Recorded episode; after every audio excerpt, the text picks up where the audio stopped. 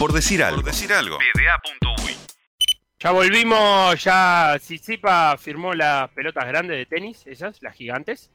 Eh, se va para su casa, a su casa no, a su habitación de hotel, sabedor que el domingo deberá enfrentar o a Nadal o a Djokovic, que van a jugar a continuación en Roland Garros en el domingo en la final del primer, el primer, el segundo Gran Slam de, la temporada. Primera vez en la historia para Sisipas que está en una final. Ahora sí, dicho esto, Vamos a saludar si Beto me da el ok, de alguna manera, eh, a Carlos de Pena, que está en línea para conversar un rato de fútbol. Carlos, ¿cómo andás? ¿Cómo andan? ¿Todo bien? Bien, ¿vos en dónde te agarramos? Estoy acá en Punta del Este, terminando de ver el partido de tenis, que justo estaban comentando, y por almorzar. Ah, bien. Pará, ¿te colgás a ver otro, otros deportes? Sí, me encanta el tenis. Me gusta mucho mirarlo y jugarlo ah, bien, ¿y tenés ahí algún jugador favorito? Me gustaba mucho Nadal, me gusta mucho Nadal porque mi abuela siempre le encantó y bueno, siempre cuando ella vivía eh, le acompañaba a los partidos y, la verdad que, que, es quien más me gusta, pero no soy fanático ni mucho menos y la realidad es que si gana uno del otro no, no es que me cambia, pero si tengo que elegir a uno lo elijo a él, así que ahora vamos a estar viendo el partido.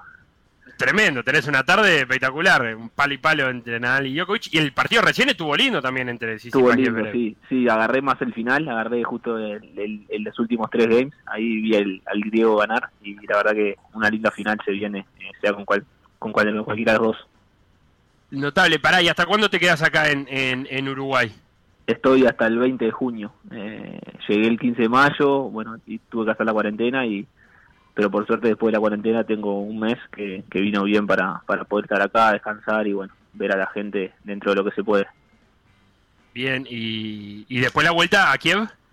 Sí, sí, sí, tengo la vuelta a Kiev, eh, 21 tengo que estar ahí y el 28 nos estábamos yendo a Suiza de pretemporada. Ah, bien, porque te iba a preguntar por el verano, el verano ucraniano, ¿es de mucho calor, es frío, cómo es? Sí, sí, la verdad que es un verano caluroso. Eh, entre el verano e invierno hay una diferencia a veces de 50 grados, porque a veces estás en menos 20 y estás en 30 eh, en verano, entonces son temperaturas que, que, oscilan los 30, 35 grados a veces, pero lo que se busca con la pretemporada en Suiza es ir a una zona más montañosa, donde haya menos calor y, y bueno, sean más tolerantes las prácticas. Claro, sí, es algo que, hacen muchos equipos europeos, Suiza, Austria, por ahí. Eh, sí, el año pasado fuimos a Austria y este año eligieron Suiza, creo que es por porque bueno, hay mejores amistosos, eh, tenemos amistosos con equipos franceses y bueno, eh, se eligió ese destino. Bien, venís de una... Te voy a tirar un dato, no sé si lo sabías, pero estás a seis partidos de ser el uruguayo con más partidos en la Premier League ucraniana. No, tenías idea de eso. dato. Bueno, eh, Sebastián Vázquez tiene 44 partidos y vos tenés 38. Eh, te digo porque es un te puedes transformar esta temporada en el, en el uruguayo con más partidos en, en Ucrania. Eh, vienen de un año de un año muy bueno con, con el Dinamo con el Dinamo Kiev. Eh, te quería preguntar por, por igual, el igual, sí, decime. Igual me parece que tenés el dato errado, ¿eh? Sí, no, para Transfermarkt. El, el mail es a Transfermarkt. ¿Vos decís? No sé, tengo 70 Ah, entonces Transfermarkt te está tirando para abajo. Tengo 72 partidos, no, tengo 72 partidos en, el Dinamo y no recuerdo haber jugado tantos, o sea, jugamos bastante de Copa, de Champions, de Europa League, pero no sé si la mitad. Yo pienso que anda un poco más, pero bueno, si dice Transfermarkt, no. le vamos, no le vamos a llevar la contra.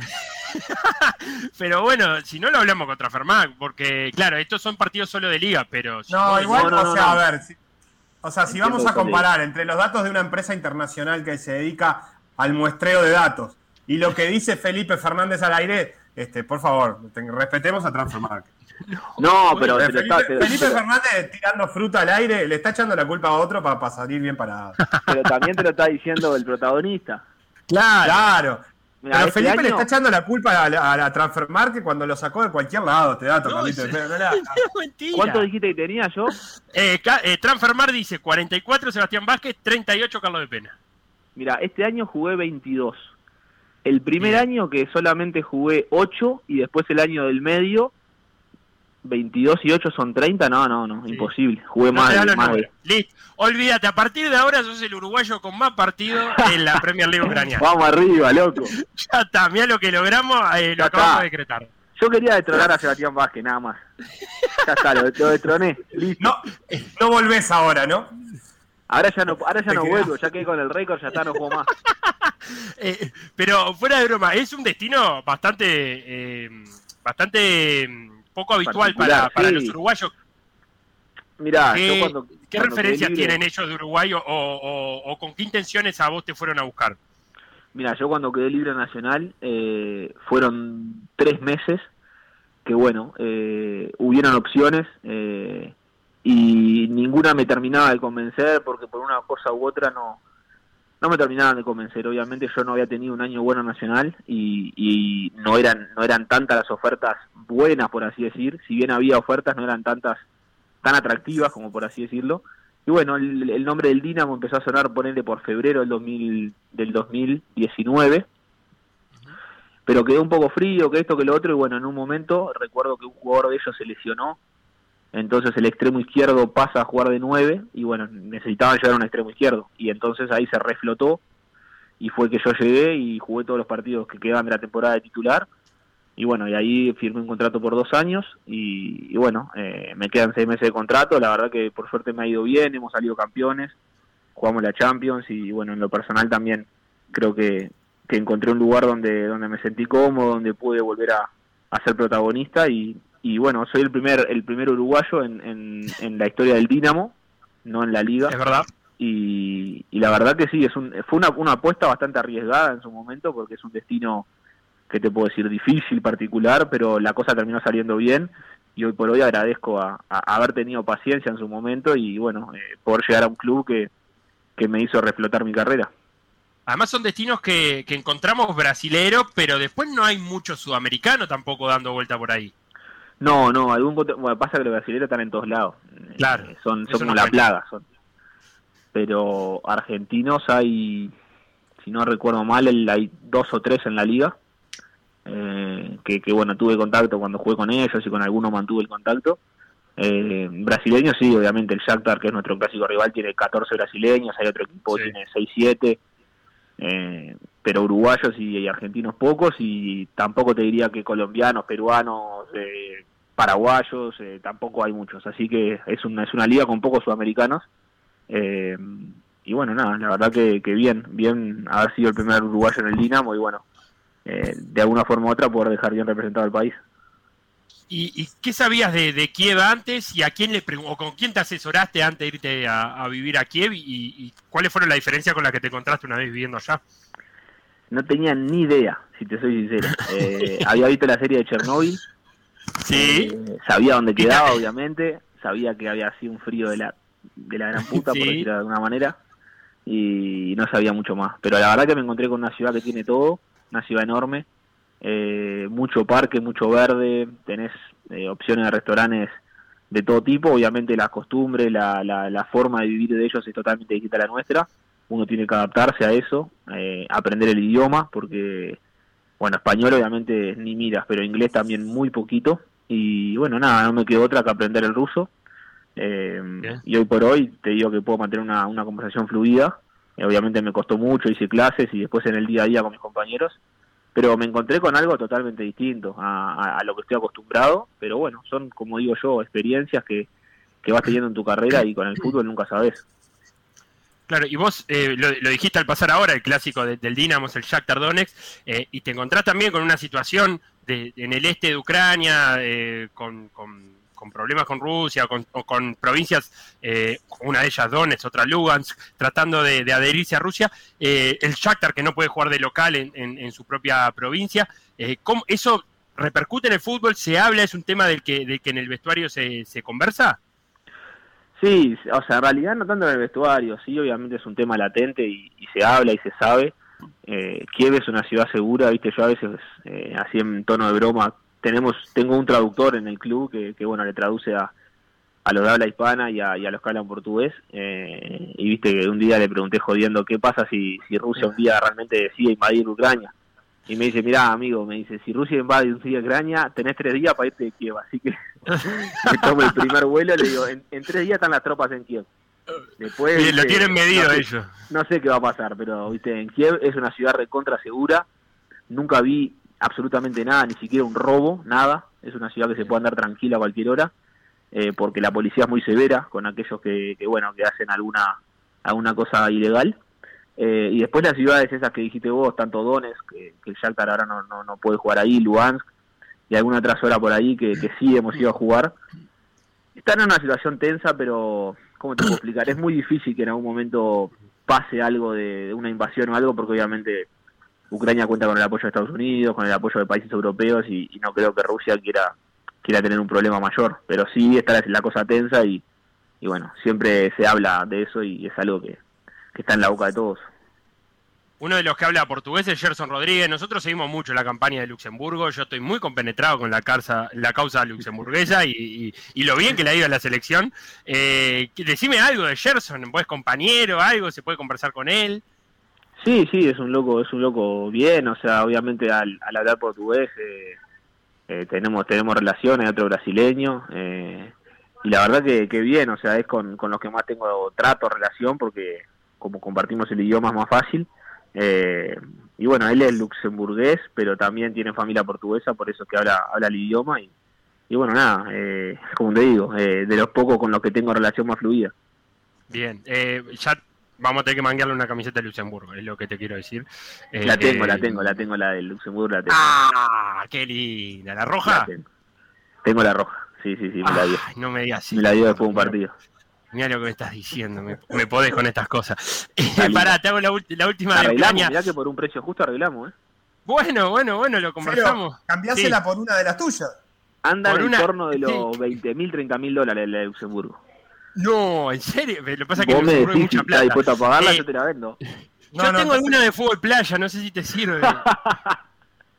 Eh, pero bueno, está. Eh, te, hago la última de, Ucrania. Eh, tienen a, a de, no sé si se pronuncia así en realidad, de, entrenador, que, que, es el histórico entrenador del Shakhtar Donetsk. Ganó como ocho ligas con el Shakhtar, estuvo 12 años ganó una Euro, una Europa League, quiero decir, perdón. Eh, ¿cómo, ¿cómo, es él como entrenador? Que aparte, él es rumano, pero ha hecho su carrera, en gran parte de su carrera en, Ucrania.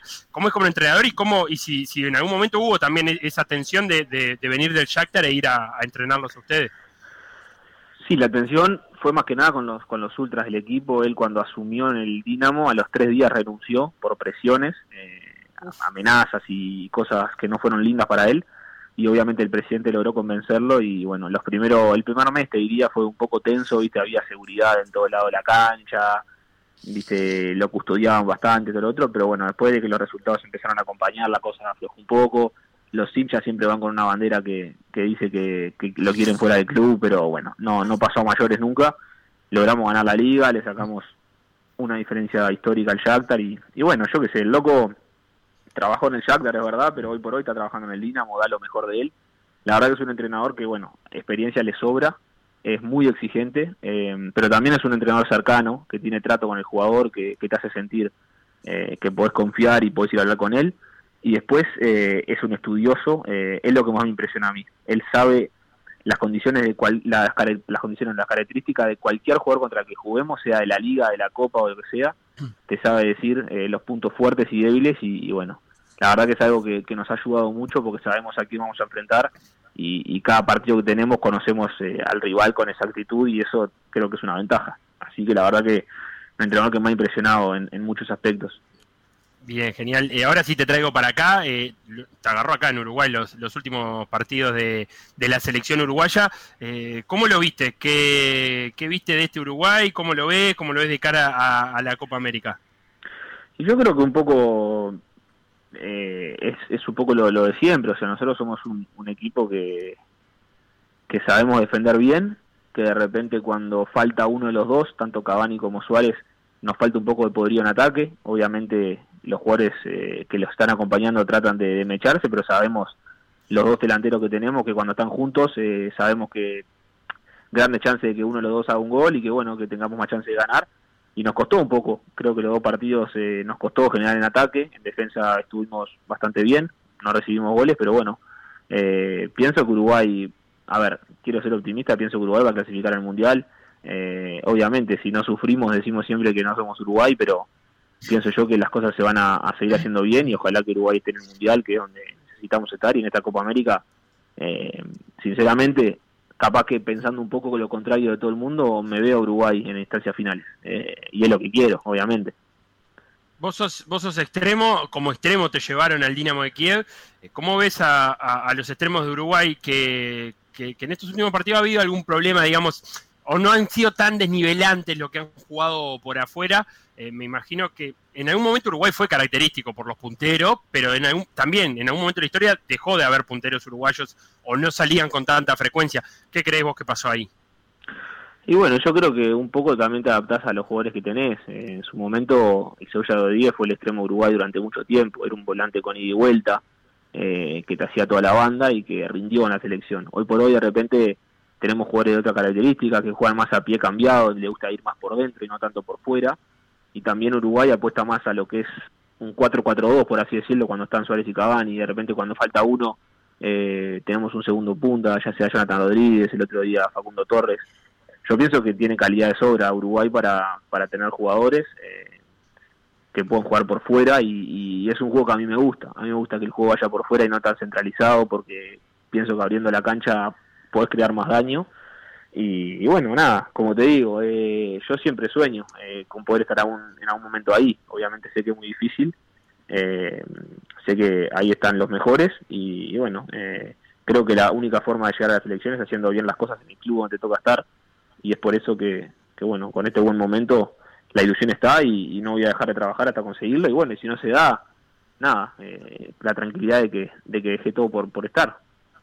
Clarísimo. Carlos, eh, antes de irte, en el próximo bloque hacemos una previa de la Euro eh, y obviamente está Ucrania, que hizo una, una eliminatoria donde, donde recibió muy pocos goles. ¿Qué me puede decir de, la selección dirigida por, por Shevchenko? Que yo la tengo así como una selección eh, muy difícil de, o sea, que defiende muy bien, pero que después tiene alguna, algunas eh, eh, individualidades arriba, como Malinovsky, como Yarmolenko, que, capaz que algún susto te puede dar. Sí, mira, fui a ver un partido de las eliminatorias que fue en Kiev contra Portugal, que ganó Ucrania 2 a 1, que fue cuando clasificó a la Euro, terminó primera de grupo y, la realidad es que tienen una base de jugadores del Dinamo y del Shakhtar. Es decir, yo tengo 10 compañeros en la selección y el Shakhtar tiene creo que otros 6 o 7. Y después tenés jugadores que están en otras ligas, como el caso de Malinovsky, Yarmolenko, Sinchenko están en City, eh, y Aremchuk, el 9, que está también jugando en, Bélgica. Y tienen una selección eh, pareja, eh, no tienen ninguno que sobresalga por encima del resto, no tienen, como te puedo decir, un Mbappé o, jugadores de ese estilo. Tiene una selección pareja, donde generalmente los rendimientos son bastante parejos entre todos, y sí, tienen alguna individualidad, como dijiste vos, Yarmolenko jugando en Inglaterra, Malinowski en el Atalanta, pero son una selección que pienso que va, va a clasificar en su grupo, creo que comparten con Austria, Holanda y Macedonia, si no, Correcto, recuerdo mal. Exacto. Pienso que van a clasificar Holanda y Ucrania, a ver, puede haber una sorpresa obviamente, y yo creo que tiene herramientas para poder llegar a, instancias finales. No sé si ser campeón, porque obviamente tiene selecciones fuertes, pero me veo a Ucrania haciendo un buen papel. Y tiene pinta que va a ser competitiva, ¿no? Que, le va a costar a, todo ganarle a Ucrania.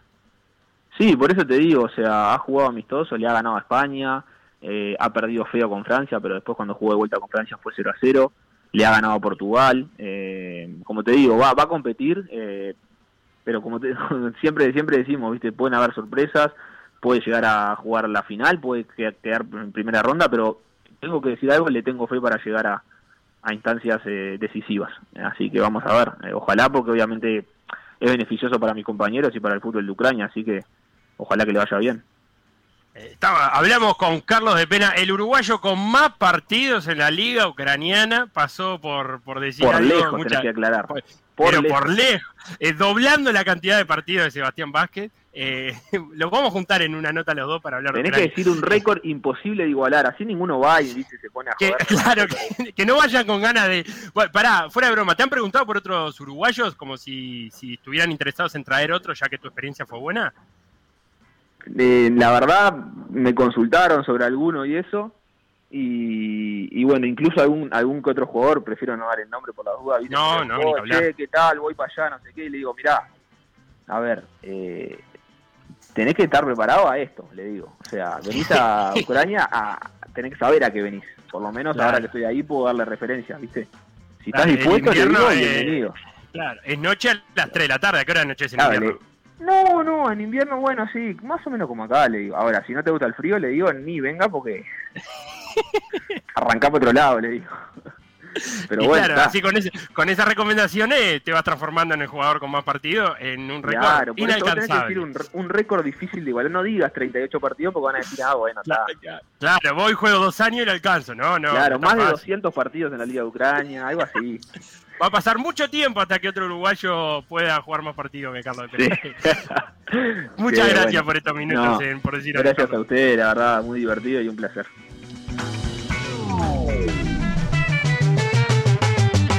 Lo que pasó en por decir algo, revivirlo en pda.uy o buscar los podcasts en Mixcloud o Spotify.